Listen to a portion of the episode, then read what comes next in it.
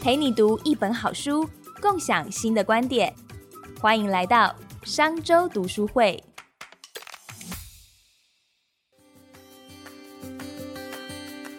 你好，我是 Smart 支付月刊总编辑林正峰。今天我为你选了一本书，这本书是巴菲特的第一桶金：少年股神快速致富的二十二笔投资。这本书最吸引我的地方在于，它是讲述巴菲特从一百二十美元开始投资，经过三十七年后，也就是在他四十八岁那年，这一百二十美元竟然变成了一亿美元哦！你没听错，是一亿美元。那这创造一亿美元的二十二笔投资有什么特殊之处呢？我会挑出当中最关键的四笔，告诉你这四笔投资有什么价值。读完这本书之后，你可以学到巴菲特的价值投资哲学，以及我为你归纳的三个重要投资启示。首先呢，我们先介绍一下巴菲特。巴菲特是全世界有名的有钱人，在两千零八年的时候，他已经是因为投资而达到世界首富。那到了两千零一十八年的时候，他的财富仍然高达八百四十亿美元啊，也是全球第三。这么大的一个财富的创造来源呢，几乎都是靠他自己的投资。这么样一个有钱人呢，他是衔着金汤匙来的吗？也不是。事实上呢，他出生在一九三零年代，那是美国经济萧条的一个开始，生在一个中产阶级的家庭。他的父亲是早期曾经做过证券业，这也开启他对投资的一点兴趣。他从六岁开始呢，也就开始做打工啊。早期在他爷爷的杂货店里面。帮爷爷卖一些小东西，赚点零用钱。后来再长大一点呢，他去送报纸，甚至去高尔夫球场捡球，捡球再拿来卖给买二手球的人。靠着这些打零工的方式赚了一些钱，储蓄累积了他日后开始做第一笔投资的资金。那我们现在就来介绍一下他第一次买股票。这支股票呢，叫做城市服务公司。当时他才十一岁，他自己的积蓄有一百二十美元，他也说服了姐姐，也拿出一百二十美元，两个人加起来一共买了六股，当然是由巴菲特来代替他姐姐操作。买进的时候呢，这支公司的股价三十八点二五美元，想当然他一定觉得买进之后，他非常看好的公司一定会股价快速上涨。当然事情没有这么顺利，结果是。这只股票后来就从三十八点二五美元呢，一直跌，一直跌，啊，这是一个非常纠结的过程。还好在二十七块的时候，这个只股票终于止跌了，接着又慢慢的回升，到了三十八点二五美元，巴菲特忍了一下，后来到了四十美元，他忍不住了，赶快把它卖掉，小赚了一点。在这一次的投资经验里面，巴菲特也学到了，就是尽管你有研究。尽管这家公司看起来可能前景很好，财务报表也很棒，但不代表股票买进后一定会上涨。因为股票市场在短期里面是受到很多因素的影响。当你买进之后，股价仍然可能是会下跌的。这是他在股票市场上学到第一堂重要的课。接下来我要为你介绍的是影响巴菲特日后投资中风格非常重要的一个投资。由这个投资之后呢，他从比较谨慎保守的投资风格，转向了一个比较重视价值，同时跟成长兼具的投资风格。那这个影响非常大的股票呢，是迪士尼。迪士尼在一九六六年的时候，现金远大于负债，本益比低于十倍。那巴菲特当然。也觉得非常百思莫解，好，所以呢，他也特地的就到迪士尼乐园去看了一下，这就是巴菲特投资风格的一种体现。你一定要去看看这家公司生产的产品或服务是不是能够受到一般大众的喜爱。然后他发现，哎，这里面有一个当时非常受欢迎的游乐设施叫加勒比海海盗，它的造价高达一千七百万美元，而当时整家迪士尼的股票。全部把它买下来，只值八千万美元，哇！这么一个游乐设施就差不多整家公司市值的四分之一。那还不要算说迪士尼拥有那么多有价值的影片，这些影片呢，或许是旧的，但他们的特色就是，如果你每隔个七八年重新再放一次，它还是会吸引到一批新的年轻人，他们又会重新再看一次。以现在眼光来看，这叫做拥有。很高价值的 IP 无形资产，所以巴菲特呢就投资了四百万美元在迪士尼这家公司上。隔年呢，马上赚进了两百二十万美元，也就是一个超过五十趴的报酬率。然而，巴菲特却对他的股东说：“抱歉，我错了，我卖太早了。原因是迪士尼这家公司，如果你从一九六七年一直持有到一九九五年的话，迪士尼会帮你创造一百三十八倍的报酬。所以你应该知道巴菲特为什么这么后悔了吧？这个投资里面，我们所学到就是，如果你很不容易才买到一个有成长型的标的，像迪士尼这么有价值的公司，你最好的策略是长期持有它，除非这家公司变坏了，否则你都尽可能的不要卖掉它。而这就是费雪的成长股投资哲学。好的公司值得你持续的持有。第三笔我要为你介绍的巴菲特的投资是波克夏海瑟威。或许对巴菲特有一点了解的人应该知道，波克夏海瑟威现在是巴菲特旗下掌管控股最重要的一家公司。但其实呢，它在十九世纪的时候是一家老纺织厂，当时曾经非常赚钱。但进入二十世纪之后，来自全世界各地的新型的纺织厂竞争越来越激烈。后来波克夏海瑟威还是走向了。衰退的命运，于是原有的老板就想：好吧，那我就进行更进一步的关厂。他关了厂，卖了一些厂房，换回了一些现金。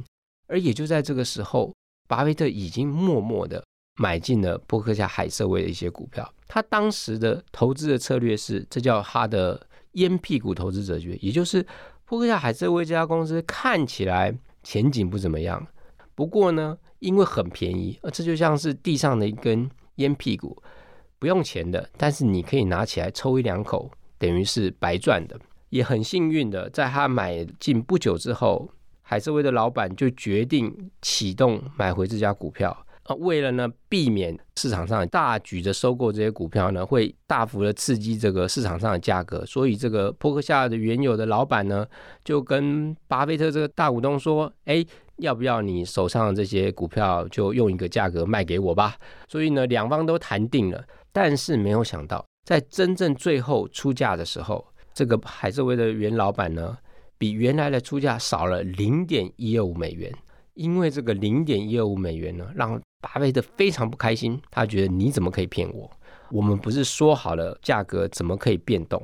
所以呢，他也没有卖回给这个原来的老板，反而呢。他还拿出自己公司的资金，在市场上大举收购波克夏海瑟威的股票，于是巴菲特就糊里糊涂了，当上了这家公司的董事长，为这家经营衰退的纺织厂找未来的生路。这也让巴菲特后来非常的后悔，因为自己的一时的意气用事，就让自己的资金陷入一个低报酬的投资里。这里让我们学到的是，如果你要投资的话，一定要注意这家公司的产业前景。当你要长期持有的时候，绝对不要买产业趋势向下的公司，因为产业趋势向下的长期持有的结果就是它的价值越来越低。第二个启示更重要，就是不要跟钱过不去，买股票千万不要意气用事，即便他现在。账上的现金很多，可是如果趋势对你不利的话，总有一天这家公司账上的现金也会消失殆尽。第四个哦，我要跟你介绍的投资是有钱就可以任性的投资。你可能看过一个广告，它的广告台词大概是这样的：想要什么，爸爸买给你。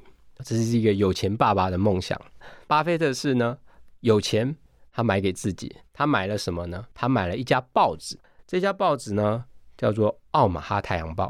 当时呢，因为《奥马哈太阳报》的经营呢，就是有点不顺畅，所以原有的报老板呢，就找上了巴菲特。巴菲特当时也已经有一定的财富了，所以他也不是很在意这家报纸能够赚到很多钱，所以他反而是鼓励他的编辑部说，让他们尽量去发挥，不要担心公司经营的问题，反而把投资放在他们报道品质提升上。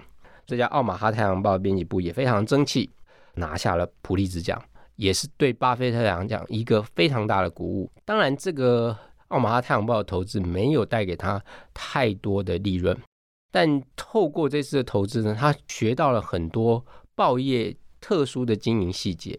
这个经营细节呢，让他日后进入报业这个产业的领域的时候，发挥了很大的作用。因为他日后买下了非常有名的《华盛顿邮报》，让他赚进了二十倍的利润。后来他最高的巅峰时期呢，整个波克夏海瑟威呢手上一共持有了六十三家的地方性报纸。那为什么特别是巴菲特选了地方性报纸来收购呢？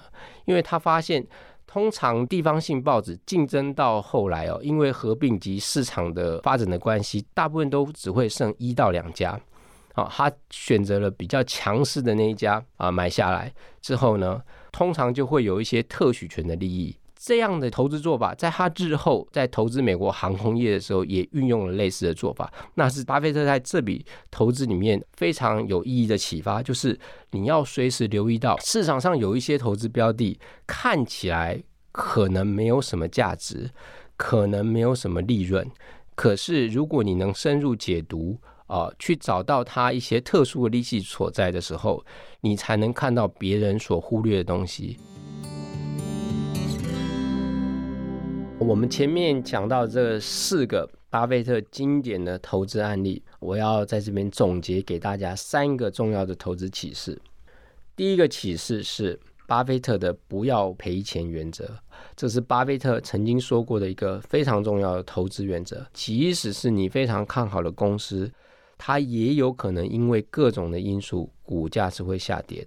所以你必须在做投资之前，要做更深入的研究，以及更好的心理准备。第二个启示是，投资一定要注意它的安全边际。那所谓的安全边际呢，就是你买进一家公司的股票时候，它的价值一定要大于它的价格，而且最好要有二十趴到三十趴的差距。这个差距我们可以称之它为安全边际。这个安全边际呢，就是一旦市场的价格稍有波动。造成它短期的往下的时候，你不会因为这个价格的市场波动而造成你的损失，而买进一个价值远高于价格的股票，就长期来看，它是会给你比较大的获利的保证。第三个启示是希望你能长期持有一家公司，把自己当成是这家公司永远的股东，或者是这家公司的经营人。因为股价的波动总是难以预测，所以我们应该要学习如何用经营一家公司的心态来买股票，长期持有它，等它的价值成长，而不只是想要赚小小的价差。讲到这里，你可以想一想，你手上的那些股票是不是符合安全边际呢？是不是符合我们刚才说的巴菲特三个投资启示呢？是不是就算股价短期下跌，你只要长期持有，也能够让你抱得很安心呢？今天就陪你读到这里，我是林正峰，我们下回见。